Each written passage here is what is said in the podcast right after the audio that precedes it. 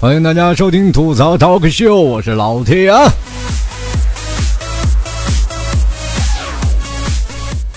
前两天呀，我去我朋友那玩了一圈，然后我跟我朋友坐在沙发上喝着茶，抽着烟，看着电视啊，聊着天正聊着聊着呢，他们家孩子就过来了，拿了一把小剑，咻咻咻咻咻，冒充是古代的大侠，在那里各种的挥舞。当时我看这孩子挺淘气啊，我就跟他爸说了，我说你打算以后让孩子怎么办？他爸当时就跟我说了，他说孩子呢怎么办呢？还是走一些应试教育吧，让孩子读一些好的学校，看看以后怎么办。我说这也没有办法啊，现在国家的教育方式就是这样。我们现在这一辈的父母没有办法说让孩子走别样的路啊，因为别的路可能并不踏实。除了让孩子学得更好以外，我们别的方法真的没有，说没有更好的方法。因为我们这一代已经吃了这个亏。我说，那你看孩子这么欢腾啊，能不能让他做点什么东西，让他喜欢的东西？比如说现在踢足球，对吧？现在足球不是都个体了吗？不为国家所有了。然后他说，哎呀，也不一定吧，看孩子喜欢什么。当时我就问孩子了，我说孩子，来过来跟叔叔说，你长大了以后想干嘛？当时他就说了，我长大以后要当演员。拿起剑，我说，那你现在是想演什么侠客，还是想演什么？他说，我想演个大侠。我要当一个知名的演员。我说孩子，你人小鬼大是吧？然后当时我就拿了个电视，啪啪啪啪，我就开始摇，遥控到了一个正好抗日影片。我说你看那那个鬼子没有啊？当时电视上正演那个我们的我国共产党正在跟鬼子浴血奋战时候的画面啊，那鬼子死的方式都是千奇百怪。我说你不要演这个共产党，你演一下这个鬼子，他是怎么死的？你给我死几遍试试。最后孩子冲我。特别无辜的一笑，叔叔，我错了，我以后不当演员了。我 说你太坏了，这鬼子太难演了。有的时候我都觉得，中国好演员都应该给那些扮演鬼子那些人啊。有时候你可以看到他出现在画面好几次，但是每次都是死，死亡的画面都是不一样的。其实，在这些方面当中，还是有很多的。比如说，在北京的八一制制片厂门口啊，就有很多的人啊，一直在每天等着那个拍戏嘛啊。比如过去的王宝强不就是那样的吗？在八一八一厂门口，突然有个导演挑走了。当然，更多的是跑龙套的，还有当时的有的是跑龙套的头啊，领着一堆龙套说接戏，接群众演员的戏啊。当然了，有几个特型演员，咱咱不是说那些大演员啊，就是些演鬼子的演员也需要特型啊。你哎，这个人比较猥琐，过来。哎，你这个比较猥琐，说花姑娘大大的，哎，这个不错不错不错，来来来，跟我走。就很多种啊，呃，前两天我看到那些很多的网上的评论，包括说一些抗日神剧，然后这两天我就着重的去研究了一下，不研究不知道，一研究吓一跳，哎呀妈呀，这还是抗日神剧吗？其实最近我老替想我们这一代年轻人很少去看电影啊，也或者是很少去看这些电视剧了，因为更多的时候我们可能去电影院去看，然后。电视呢，基本上我们可能会看一些比较好的连载的电视了，但是这些抗日剧已经慢慢损失了它的味道。其实最早以前我特别爱看这些抗日影片，比如说看《亮剑》呀，《我的团长我的团》，或者是再看《八路军》啊，《新四军》《百团大战》这些我也蛮喜欢看的。可是后来呢，出现了什么什么《利剑行动》啊，什么《抗日奇侠》呀，等等等等抗日影片，你看的特别头疼。怎么回事呢？我爷爷九岁的时候就被鬼子残忍的杀害了。这个并不是能突出这个日本鬼子有多么残忍，只能说说你爷爷有多么放荡。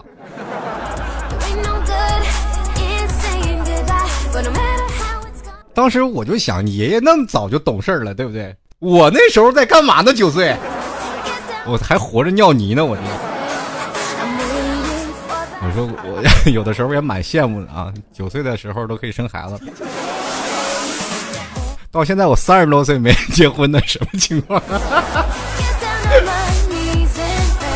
好了，今天老 T 就跟各位朋友说一说这些啊抗日神剧，来聊一聊。其实马上就要到九月了啊，我们大家都知道，现在这个广电总局颁发了一条条令，一到九月份就必须要播放反法西斯题材类的影片，也就是在各大卫视的黄金档期，我们将看不到什么各种奇侠传了，也看不到各种的。什么让我们好看的电影或者韩剧了，只能看到八个牙路，死啦死啦的啊，然后鬼子死了，基本都是这样一个套路啊。呃，现在我们的抗日神剧啊，怎么说它是神了呢？因为它添加了很多种元素进去。最早以前我们就可以看到啊，共产党啊，虽然说是大兵团作战嘛，啊是吧？打鬼子打的这基本都是呃，我们我方胜利啊，就是我方惨败的画面基本也不怎么放，基本都是我方胜利。反正赢的还是很艰苦啊，但是很的壮烈。但是我们共产党基本都是保持着最后的胜利，对吧？当然还有国民党啊，国军将士们。说到这里，我们看到近代的史诗级巨作啊，都有很多种啊，比如说像打一些百团大战呀，或者是像淞沪会战呀，是吧？南京保卫战呀，这些都是我们脍炙人口的。但是现在目前，我们国家开始逐渐的把更多的东西融入进去，比如说像什么，有一些个人英雄主义色彩的东西啊，我们都知道了啊，要突出一个个人英雄。这个英雄呢，可以各种飞奔，然后各种躲着导弹，对吧？炸弹在旁边炸，跟这个人一点关系都没有啊。就一直在这儿跑，还有呢，更多的就是什么？太君操着一口流利的普通话。当时我觉得中国的普通话应该是按所有国家语言来说比较难学的一种。我想各位朋友都知道啊，我们现在中国很多人都说不机密普通话啊。你比如说到广东一带，或者说到南方一带，本来有地方方言的这些人，他们说普通话都很费劲。就比如说像香港人，最直白了，香港人。那些香港明星每次说普通话，呃，我很谢谢大陆的歌是吧，都很累啊。当然，普通话是比较难的，但是在日本人他们说普通话就感觉比我们说普通话一级甲等的还好，而且还会说一些“阎王让你有更死，谁敢留你到三更”是吧？我们来一招釜底抽薪如何啊？好家伙，我感觉你都是在中国土生土长长大的，比我们现在学的还多。然后你着急，有的时候看那些太军的运兵车啊，因为我们八路军没有运兵车呀。但是八路军就是一杆小米加步枪，很穷苦，很穷苦，对不对？连骡子都没有，基本都是人背着锅走在行军路上，是吧？人都说兵马未到，粮草先行，都基本上是人扛着粮，对不对？背着大黑锅，然后去那里去做饭。你看日本人，是吧？开着中国造的解放汽车就去了，拉着一车的日本鬼子。你就想想，开着中国的解放车，你来打中国，你好意思吗？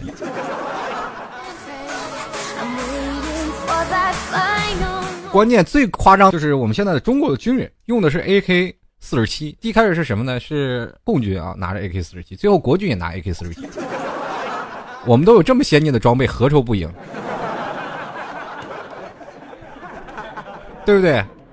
我们那个时候中国比较穷嘛。啊，到中国有空军的时候，都是国军后半段的时候，就是太平洋战争开始爆发之之后呢，然后这个美军开始给赞助了一批飞机啊，这时候我们国军才有了自己的飞机，对不对？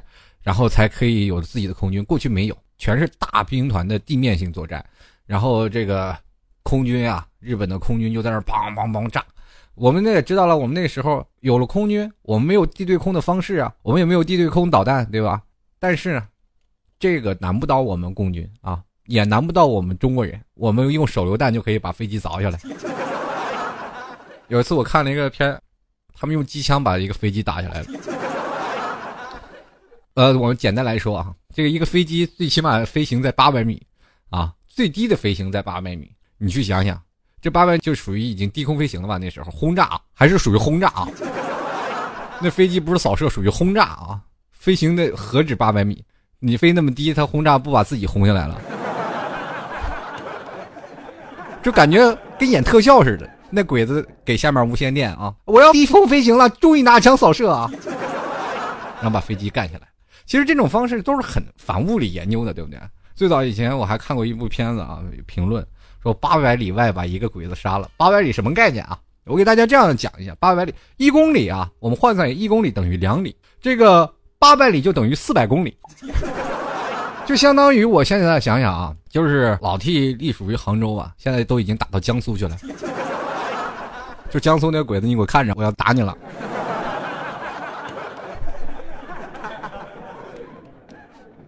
哎呀，这有些时候这这太不可理喻啊！当然了，我觉得这个不方便。呃，这种雷剧让我们看的更多的有意思啊。个人英雄主义我们是可以加，但你不能把鬼子手撕了呀，就当手撕鱿鱼片吃呢，是吗？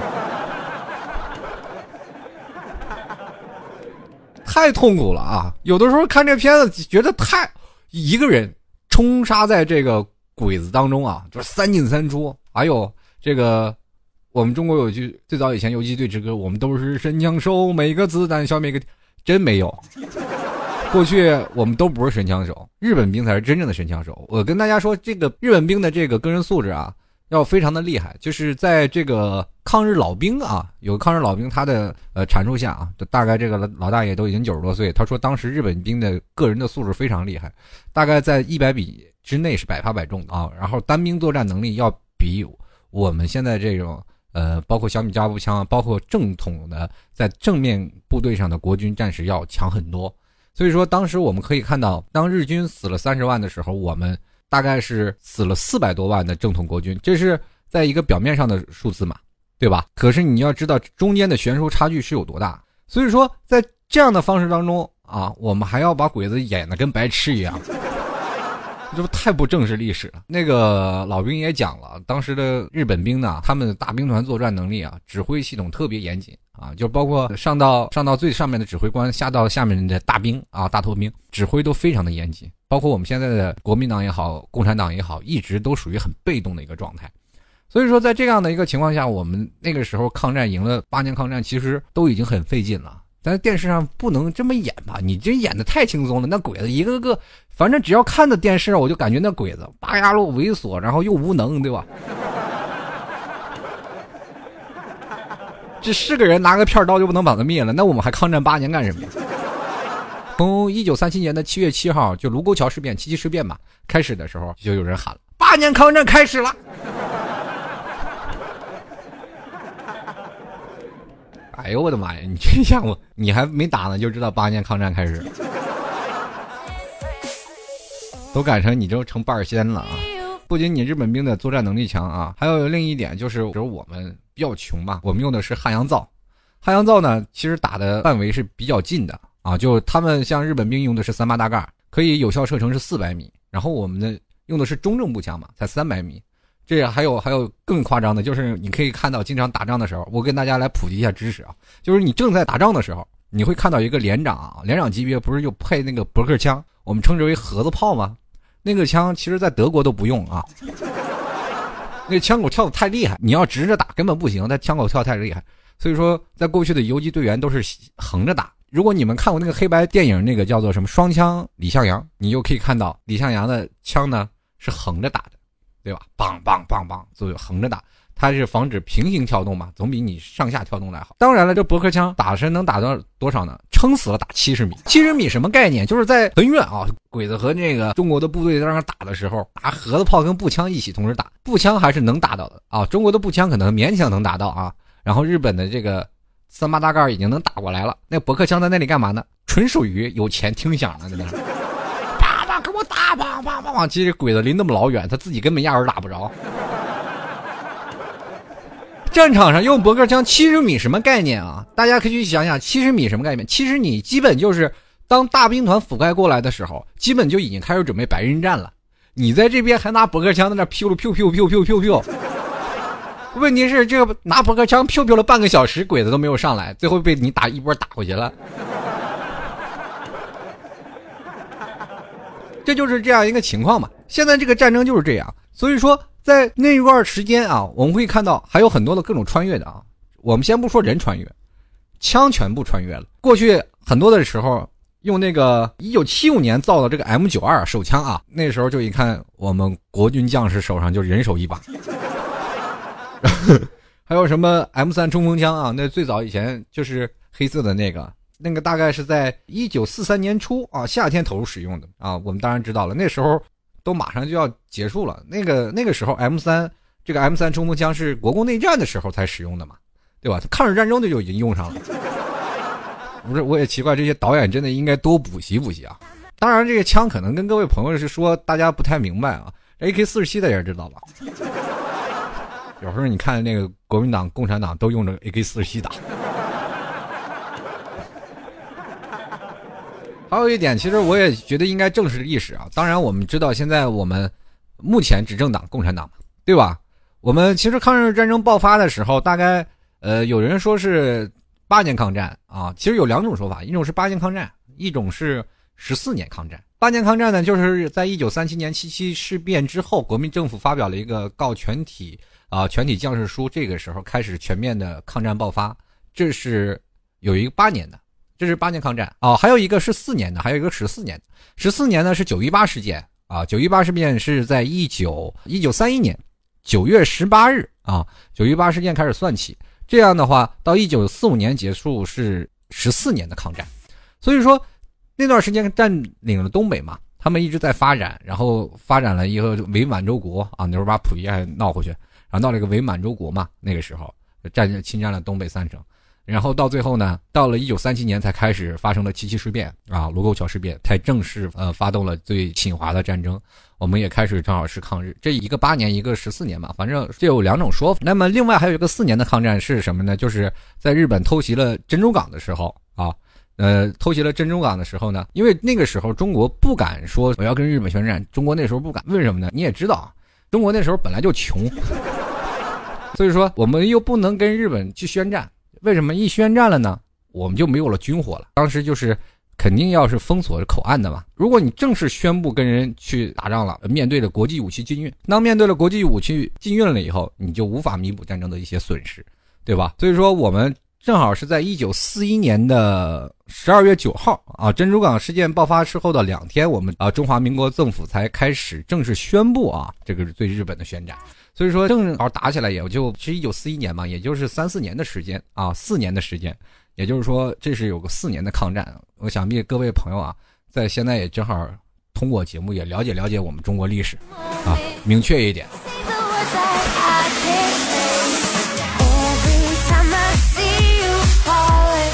其实有一部分我还是要正视一些历史的，我其实挺为国民党鸣不屈啊。其实，在中国的八年抗战当中，这个国民将士死亡人数非常多。当然，我们也就明白啊，就是说现在我们执政党是共产党，但是国民党在那个时候呢，也出了很大部分力嘛。毕竟虽然说是输掉了嘛，啊，退守了台湾。但是我们还是要正视在近代史嘛，毕竟离我们还不远。在最早以前，刚开始改革开放初期啊，那时候你可以看到啊，这个到了最后开始拍影视作品出来的时候，都一路是在黑化国民党啊，就是说国民党一直在陷害共产党啊，怎么样抓共产党？当然也是有啊，呃，那阵儿有反共的这样的一个情况，剿共啊，对吧？然后这个为了反围剿，后走了这个两万五千里的长征，这个是正史的历史。但是在对打这个鬼子的时候，国民党也不含糊。包括在淞沪会战的时候，当时国民党也是损失惨重，然后哪怕是输了，但是也是减缓了日本侵华的这样一个策略。日本不是扬言嘛，在几个月之后就收复中国嘛，就因为淞沪会战拖延了很多时间。当然了，打呃也是让日本大伤元气。当时有两个战场，中国有两个战场，国际上也有两个战场嘛。啊，那个时候太平洋的战争的时候，也是两个主战场嘛，一个是东南亚那边的战场，一个是我们。呃，中国的一个战场，那包括中国的战场呢，也是有国民党一个战场，还有共产党一个战场。当然了，呃，各位可可能经常会看电视啊，然后共产党一直在正面突敌啊，跟日本兵在那拼啊。其实真正的历史就是国民党在前方啊，是属于一个正面的战场，啊，正面战场是由这个呃国民党来的，后面的战场就是共产党在后面，就是吧？敌后武工队嘛，对吧？对对对，说到敌后武工队，我想起来了。最早以前在座的各位可能看过一部叫做《敌后武工队》吧？八路军在后面就是敌后跟日本人周旋啊，正面战场有国民党将士在不断冲杀，就是这样的一个情况。你可以看啊，敌后的情况，我们创造了根据地，对吧？有个根据地，然后鬼子过来一清剿，连根据地带人全都跑了。你可以经常会看到啊这样的一个场面，就是鬼子来啦，撤，所有人都撤了。让鬼子非常生气啊！非要鬼子的驻地就在那里，没办法，他要过去围剿的时候，让老八路军脚底下抹油就走了。所以说，他们建建立的敌后的一个根据地嘛，在敌后扰敌，让我们的敌人呢前后不得安宁，反正就是这样的一个状态。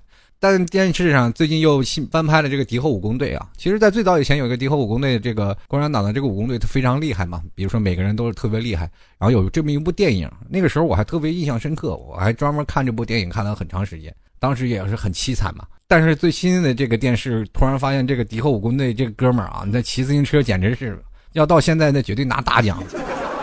那自行车已经反物理反的不行了，不行。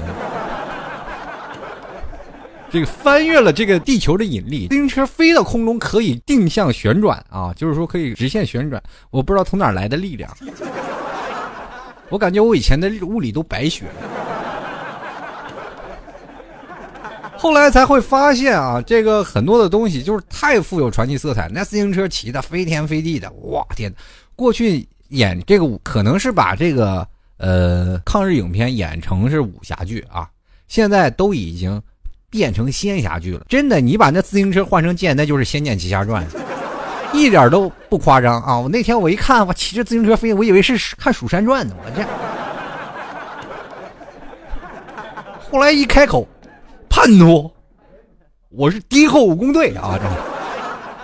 我说好家伙，中国都出高手。最近马上九月就要到了啊，九月马上就要放各种的抗日影片啊，据说是一定要放反法西斯题材类的影片。然后反正据说每年这个一到这个时候呢，对吧？横店就一直拍各种杀鬼子，各种杀鬼子。反正横店是一天死的鬼子，大概绕地球可以围绕地球好几圈，这是光这尸体啊。然后，但是我们现在可以看到，我们正视历史是可以，但是你不能把历史去扭曲、去恶俗，对不对？我们去啊，用鬼子。如果要是有几个这样手撕鬼子的大汉在，我们把所有的英雄啊，就是全部电视明星所演的这个演员的造型全塑出来，大概也就是三十三四十头吧，咱们把它放在那里，完全可以剿灭鬼子了。成立一个特别的，是吧？特别的特种部队，那那家伙，嗯。第二天人就回回国了，小日本无条件投降，就是这样。你说你演的到最后，我们会变成什么样子呢？会变成真的就是耽误了我们的未来。我们应该正视历史，我们在误导下一代，包括我们这一代，我们可能读近代史，我们呃，包括从父辈母辈，我们当中是以了解了解到一些真正的抗日啊，到底是什到底是什么样的。可是到了我们后一辈啊，比如说类似于我们八零后的孩子，或者是。零零后的孩子啊，到他零零后那一代的孩子，那个那段时间就真成了历史了，对不对？就是跟我们现在看满清一样了。所以说，在这样的时候呢，你可以去看他们对于这段历史会不会产生不一样的误会呢？其实，在现在我们想要的是更多的还原一些近代史，让我们知道事实的真相，而不是让孩子们看过去抗日影片的鬼子真的就是一路被斩杀，演的猥琐或者演的各种东西啊。或者是我们在慢慢的淡化一些历史，呃，有些时候你可以看到，在日本那堆人是在一直是淡化历史，然后我们是在美化我们的历史。其实虽然是过程不同，但是结局都是一样。我们现在应该正视一下，对不对？应该让我们现在的很多的人注重现在真正的历史是什么样子的，不要像每个朝代一样啊，我们都要是每次都要把自己的历史修改的漂漂漂亮亮的。所以说，有的人看正史，有的人愿意看野史，野史都是从平民老百姓里口口相传传下来的。你看正史呢，那完全了，那到哪个朝代都是贞观之治。现在我也不明白啊，就是说现在看电视，如果你不说你自己是绝世高手，你都不好意思去抗日。就是这样一个情况。现在不仅仅加入了更多的东西啊，而且还加入了一个什么叫色情的行业啊。最近你看抗日神剧已经有很多的色情的场景出现了啊，这个我也真奇怪，这应该十八岁以下儿童不宜观看啊。然后这个裤裆里扔出手榴弹的，我也是醉了。还有啊，最后给大大家科普一下啊，就是那个呃，在这个打仗的时候啊，有句俗语叫做“新兵怕枪，老兵怕炮”。这为什么话这样说呢？新兵呢就怕子弹嘛，对吧？怕子弹跑啊，着急有的时候就被子弹崩了。那个老兵为啥怕炮呢？因为炮躲不了。很多人一直认为炮在旁边炸一点事一点事儿没有。我们经常会看啊，这炸弹就在后面炸着，这个人一点事儿没有，还继续给老子打，就继续这样，没有那么说的啊。你过去那个导弹直径就是相相当于半个篮球场嘛，我跟你说，就是一个篮球场这么大，基本上打到打中这个篮球场的范围当中啊，这没有活口，基本不是说是让那个弹片啊炸伤的，而是冲击波啊，所以说冲击波非常大，基本都是冲击波把这个内脏震碎了。所以说，基本上是震死的。大家可以看啊，你说现在这个如果后面还燃起了一个炮，当然了，现在电视剧都有些渲染嘛，后面都有汽油弹，对吧？那凸显那个场面的恢宏。但是你也不能太夸张，就在身后炸完了，巴拉巴拉脑袋吐，没事继续给我打。合着我们都是小金刚，金刚葫芦娃嘛，我都是。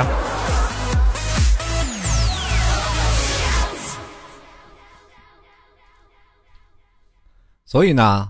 我现在在这里还是呼吁一下啊，我们现在包括中国的这些导演啊，或者是新生代演员啊，或者是怎么样啊，我们今应该正视历史，真的不要让我们的抗日神剧再次让我们点燃了。这很多时候，抗日神剧演成了青春偶像剧，对吧？让我们对于历史慢慢慢慢逐渐的淡化，越来越相信现在的历史，原来真的是鬼子如此不堪。原来那个时候不打仗，就是因为国共一直在内战，一直在内战，所以说是没有时间去打鬼子，会变成这样一个情况。所以说，各位朋友还是正视一下历史啊，明确一下。如果真的觉得想要看抗日神剧的话呢，呃，应该是先让各位啊。自己去看一看一些近代史吧，让大家知道在那段时间抗战是如何的。可以看一些原型的小说呀，或者看一些近代史的一些文学作品，在当中我们可以明白一些正史的历史，当时的一些抗战历史，对吧？或者看一些淞沪会战、南京保卫战这些战争的一些题材的一个资料。等看完了以后，我们大概知道了正史是什么样的情况，我们再去看这些抗日雷剧，哪怕你再逗，你也没有办法触动我内心的这些不平衡了，对吧？你再演，我们也知道你是演绎，而不是说的历史。现在我们就是有的人，他们可能包括我们现在步入社会的人，很少去阅读真正的就是近代史了，对吧？我们可能最多知道的，也就是我们现在共产党的十大元帅，或者是在我们近期革呃文化大革命的时候这代啊这一部分的历史啊，剩下的书我们可能都已经忘掉了啊。可是，当我们在看到这些东西，可能会对我们的思想产生不一样的波动。如果大家包括你现在在看电视，或者是你有呃你的孩子或者你的晚辈们，你看电视的时候要告诉他们，抗日神剧其实有些东西他写的并不是很对。我们要知道我们现在的吃和穿是怎么来的，但是要让他们看到真正的那段时间的惨烈，才能看到我们现在的幸福，对吧？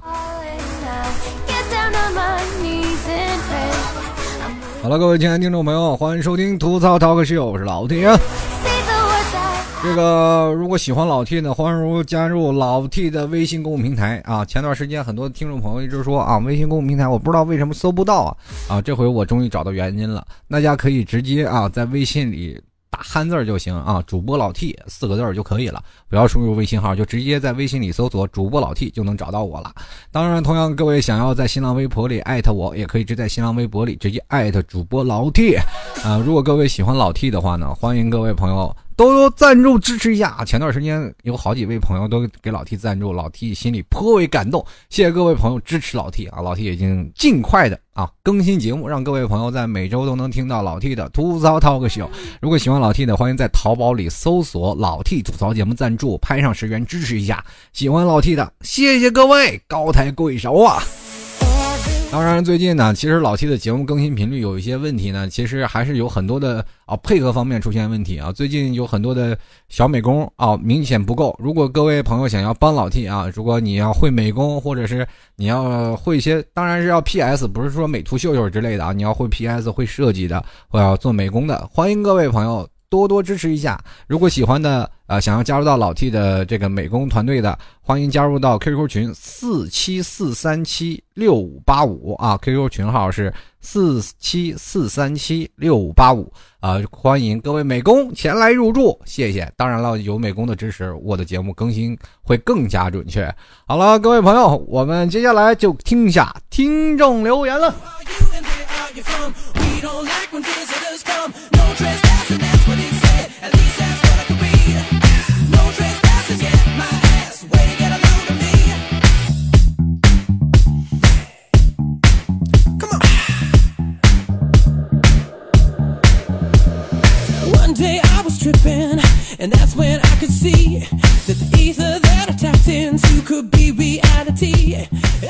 好了，我们接下来关注啊，这位叫做叶牛尼的听众朋友，他说：“T 叔啊，你说现在的影视剧还能看吗？手撕鬼子、裤裆藏雷的什么，我们就不说了啊。就对这样的神剧，我只能说某电局跟某导演都是脑残。说好的不能有血腥暴力，在抗战的文化下都等于白瞎。说到影视电影，不得不吐槽一下《汽车人总动员》。然后看到这第一反应就是《汽车总动员》新片了，再仔细一看，《汽车人》难道是变形金刚？”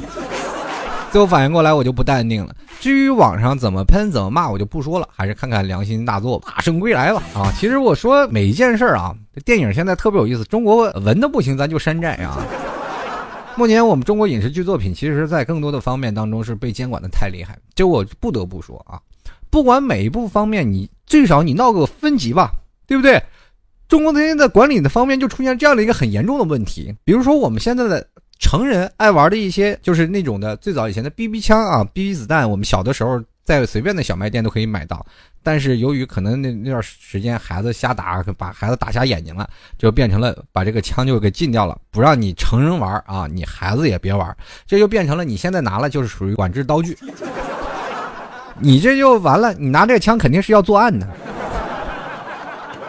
对不对？你最起码分个等级吧。你是怕孩子误伤呢，你就给孩子定一下级，就是几岁孩子不能买这个东西，不能玩这个东西。当然了，电影也一样，到现在没有一个明确的分级。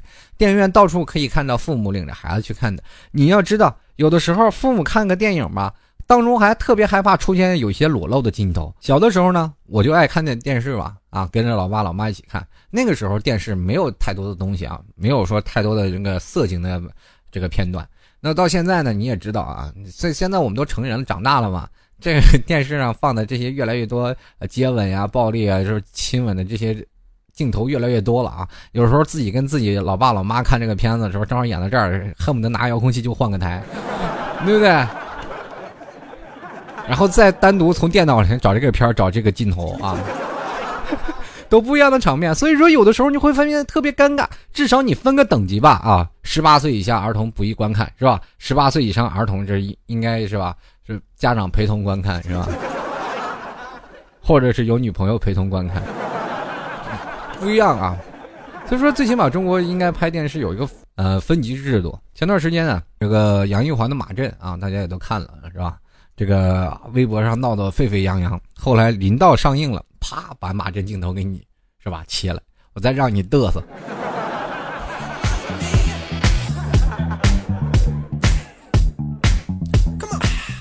继续啊，看啊，Joker 他说了啊，这手撕鬼子啊，手榴弹拐弯，手雷炸飞机什么的，看多了。小时候看的时候是各种炫酷屌啊，如今想想那时候还真是天真无邪的孩子。这真是中国人都不用遵守牛顿定律的吗？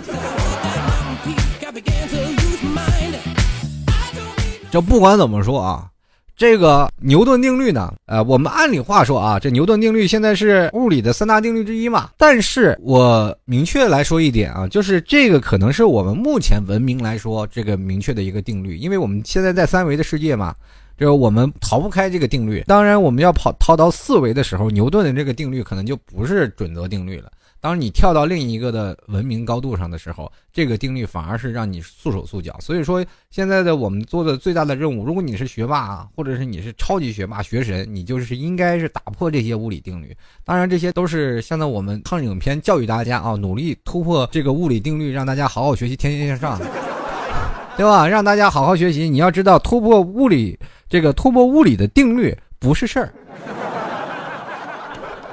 有句广告词儿怎么说来？So easy。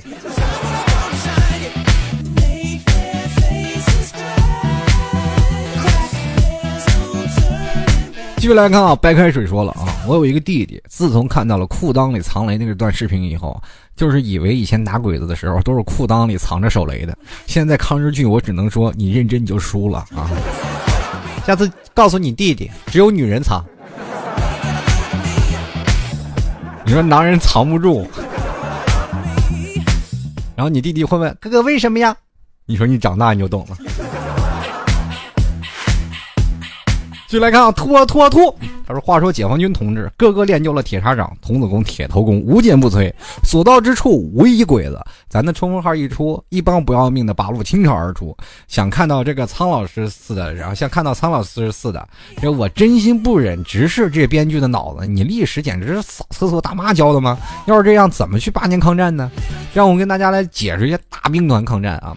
其实，在大兵团抗战当中，你可以看到很多的时候，我们可以看一冲锋，所有的八路军都属于拧成一股绳啊。”扎堆儿是冲锋，其实这个在真正的战斗序列上根根本不可能啊！包括现在我们的战队的打仗的呢，都是间隔有几米啊，间隔有几米，间隔有几米的去冲锋，因为什么呢？这样防止最少的减员。为什么呢？大家都知道这个雷啊，就过去肯定是有迫击炮的嘛，不管是九零还是六零的迫击炮，然后打出来呢，它都是按一个成片的伤亡。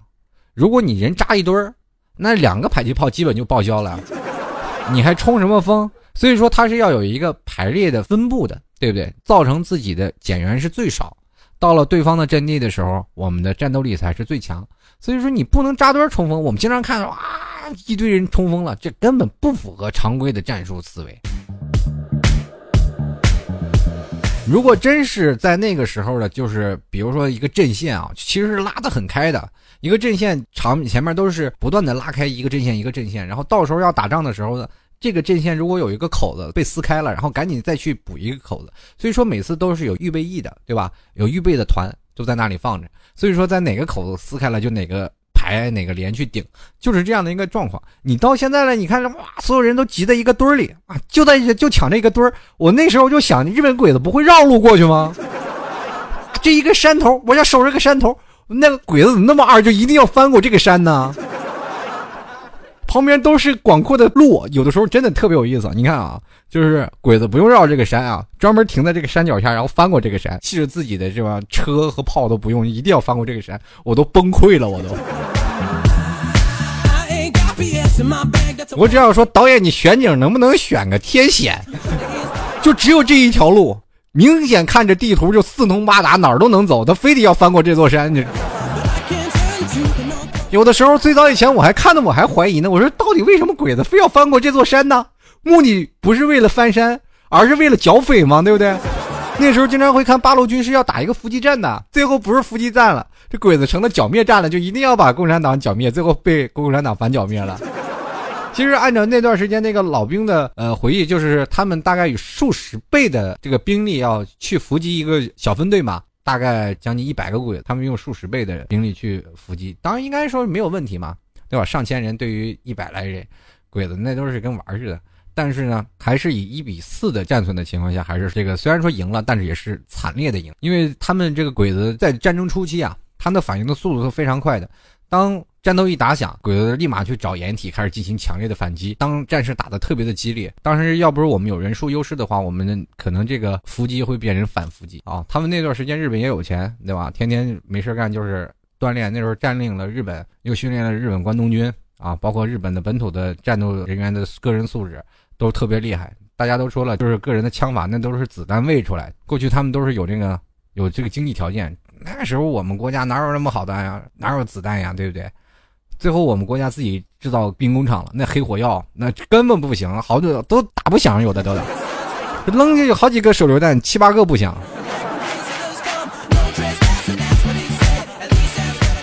继续来看啊，疯人病啊，他说现在抗日剧都不叫抗日剧了，那叫神剧。剧中没有一两个雷的你外焦里嫩的神迹都不敢出来混。牛顿如果看到这些神迹，估计会吐血而亡，简直是太反人类了。小时候看的抗日神剧啊，让我们这个明白革命先烈啊，呃，是多么努力保着保卫着国家，多么顽强的战争。现在是八路军抗日志士多么神通广大，日本鬼子多么不堪一击，多么愚昧。更是要是啊，革命先烈呢，还真的如此牛逼，抗日还用了八年，是吧？咱。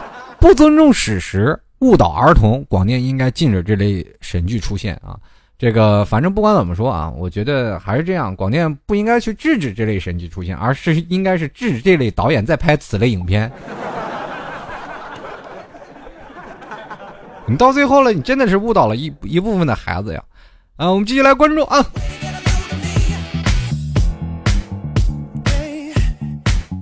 有位叫做春喜小妹子，她说抗日神剧学会的全是日本骂人的话。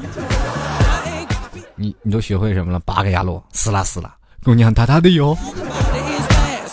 继续来看啊，小小想吃关东煮，他说说明啊，这个现在的时代进步啊啊，T 叔你真是 out 了。话说前几天横店旅游看到拍抗日影片的，我前往着凑着看，结果我看到了一群穿着八路军装的人在玩手机，还有那个前段时间。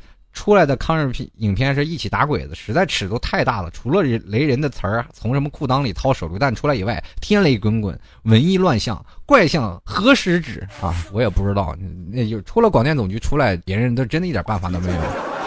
关键有一点，现在就是有一种现象叫做吐槽，就像老 T 吐槽脱口秀一样，这一部分电影出来就是让你吐槽的，你别的没有办法，就是让你吐槽，你吐槽越火，的收视率越高。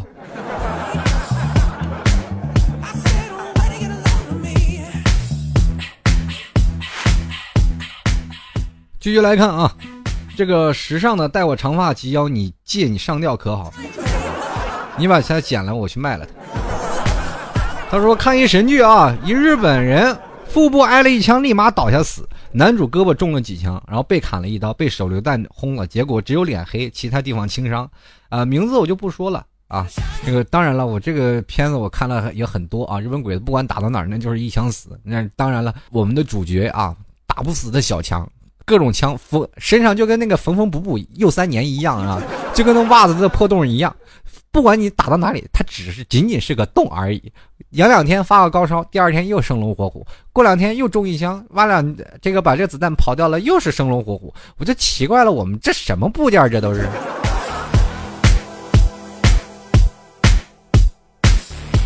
这个有个三万点老虎，他就说了，人的枪从来就不换子弹，这个我就要说一下。你要知道，这个每个十篇，这个都是钱，不能把更多的播放时段呢放在你换子弹上吧，对吧？有这种东西叫做蒙太奇，能捡就捡过去了。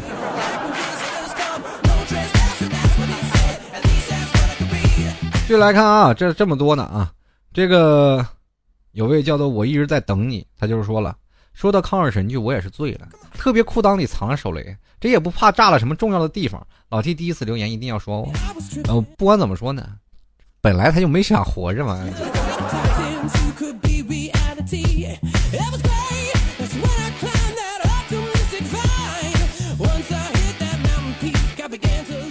继续来看啊，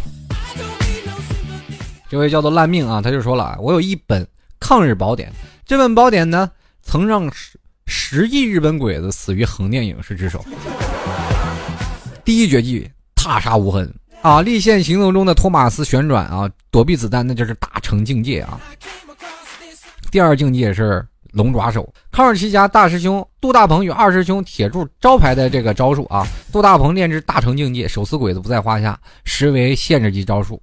哎，我就想到了啊，这个其实少林龙爪手已经是很早以前达摩祖师传到的这个中国，就没想到是在打鬼子的时候的发扬光大。到到包包括现在这个达摩祖他都不知道，哎，这龙爪手这么厉害。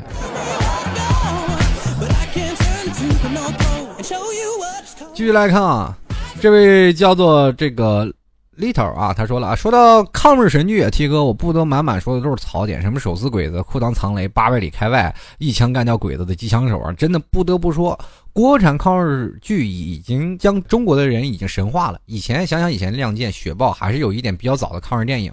观众呢看见的是一些真正的内容的抗日影片，而不是神剧。如果当初抗战八年中国就这么厉害，那还用八年呢？不用说别的，给编剧点个赞。其实各位，我们最早以前看那个黑白的电视电影啊，过去的那个老一辈的艺术家们，那是真的啊，就是很细心。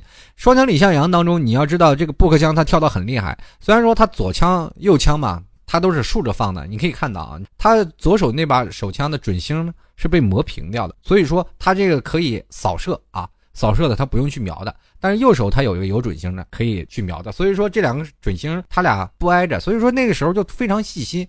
你到现在了，你看管你什么驳壳枪，梆梆梆梆梆打完了，一点子弹都不费的这个。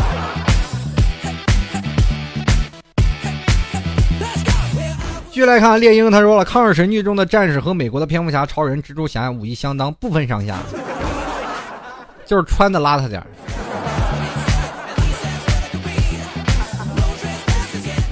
关键有一点啊，那段时间这个我们共产党都穿不起衣服，我不知道那个时候为什么崭新崭新的衣服都出现了，这条件太好了。还记得曾经那个过雪山过草地嘛，对吧？那个红军都穿着草鞋啊，这个过去有个编草鞋的歌，比如说周总理啊，周恩来就坐在那里编草鞋，跟着。是吧？给解放军编草鞋，最后全变成布鞋。后来还居然穿着军靴，谁给你的勇气穿军靴的？那种皮的啊，啊皮的军靴啊，那是我真的从哪儿来的？那么那么有钱？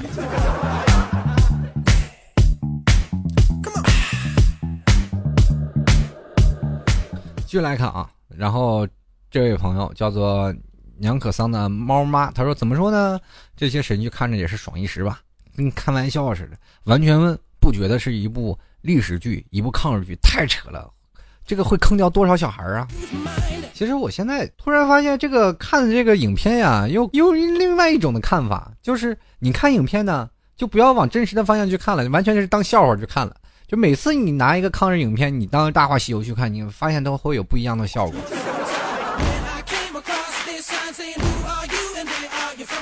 继续来看啊，这位叫隔壁老吴的故事，他说个人觉得呀，拍的不错的有一部抗日剧叫做《我的团长我的团》，也算是国产良心。从国军的抗战角度，可是后来呢就被禁了，真不知道某广电是怎么想的。八路呢能手撕鬼子，这国军的抗日就要禁啊！当然了，这个可能有很多的人还不知道我的团长我的团啊，因为我的团长我的团看的还是比较多的。呃，这个呢，看我的团长我的团呢，大概有一定的年纪和阅历，还有一定的综合的分析知识，呃，比较高的人才能看到这个我的团长我的团。因为什么呢？因为我的团长我的团是属于比较。太现实，而且比较接近于真实啊，所以背后被冷处理了。因为有很多的东西啊，这个反映了很多的黑暗啊，这个比较当时的各种各种东西，包括。最后的，其实这个我的团长我的团最后结局非常惨，就是国共开战了嘛，团长死活是不愿意去跟自己人打自己人，因为他啊不让打，然后这个团长当时就吞枪自杀了。其实这部片子也是也是挺黑暗的，那个包括你看《亮剑》，很多的时候我们可以看到《亮剑》不是挺成功嘛，他只看到是前半段，对吧？后半段其实大家都没有看到，啊特别惨。就是《亮剑》到了后半段，如果看小说的朋友们，你们可以看一看，啊真的，当时正好。你后半段不能演，演了也被禁。我给你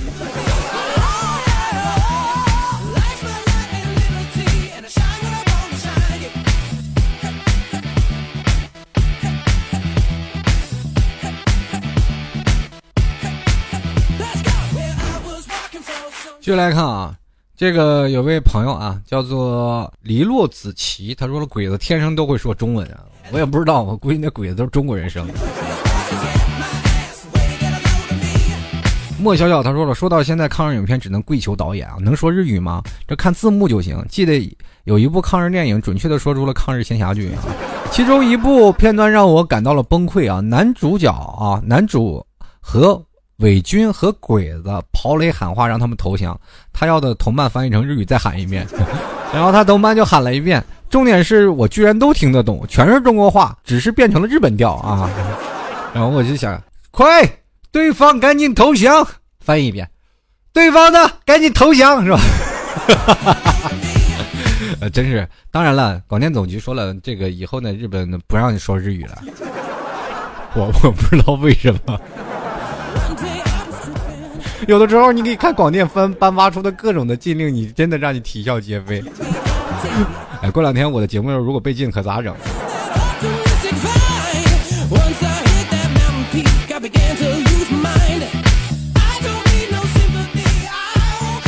其实不管怎么说啊，我们说在这个八年抗战的时候，我们中国的一些抗日烈士，真正的为国捐躯的这些死去的战士们，其实他们的战争打的是非常的惨烈。嗯，包括现在你可以去看到一些网络上评论的一些老兵的回忆的时候，他们回忆当时打仗的情况都非常的可怕。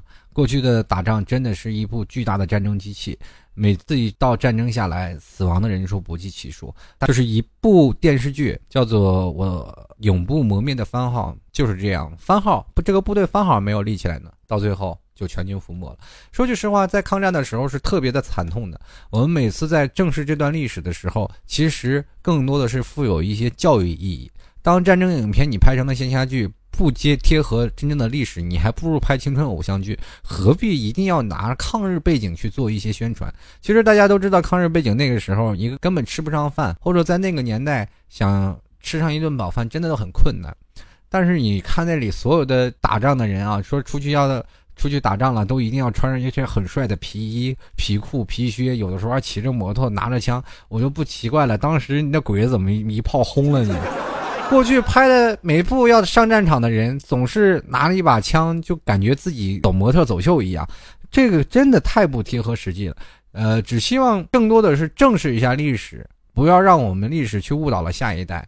可能我们随着每一次朝代的演绎，当然了，我们很多很多导演也说了，不管是近代史还是古代历史，哪一部电影电视剧没有渲染，没有去呃演绎一部分？当然，我们可以看三国，看水浒。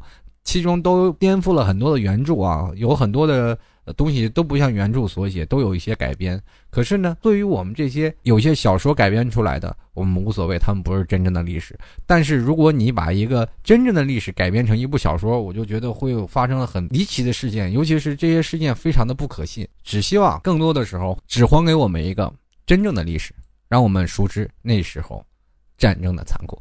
好的，各位亲爱的听众朋友，如果喜欢老 T 的，欢迎您加入到老 T 的微信公众平台，在微信里直接搜索主播老 T 啊。还有，如果各位朋友喜欢老 T 啊，愿意加入到老 T 的美工团队，欢迎您加入到美工群四七四三七六五八五啊，在这里可以帮助老 T 做一些美工图啊。同样呢，各位如果喜欢老 T，欢迎也直接在新浪微博艾特主播老 T。呃，如果各位朋友啊。这个想要赞助十元，欢迎在淘宝里拍上十元支持一下老 T，直接在淘宝里啊搜索“老 T 吐槽节目赞助”或者输入网址“吐槽二零一四点淘宝点 com” 支持一下。在这里，老 T 要跟各位朋友说声再见了，希望各位朋友下期再见。最后一首歌，送上一个我们的，我们都是神枪手，每个子弹消灭一个敌人，来自游击队之歌。我们下节目再见了。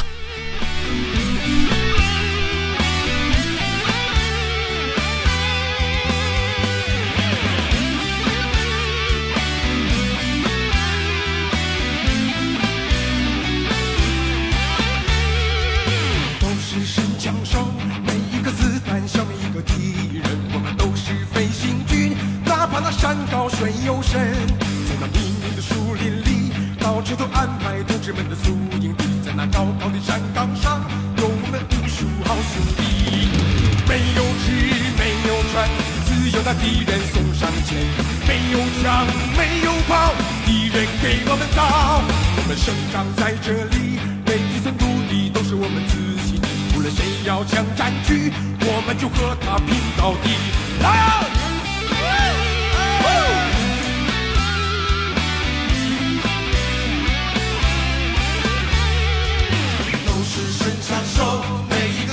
消灭一个敌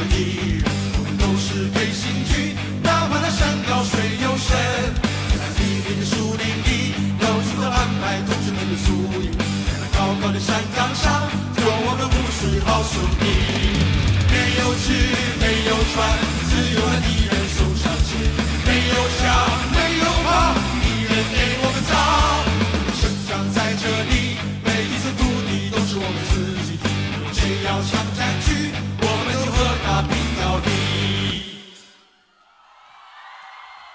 我们都是神枪手，每一个子弹消灭一个敌人。我们都是飞行军，哪怕那山高水又深，在那密密的树林里到处都安排同志们的宿营地在那高高的山岗上有我们无数好兄弟。没有吃没有穿自有那敌人送上前。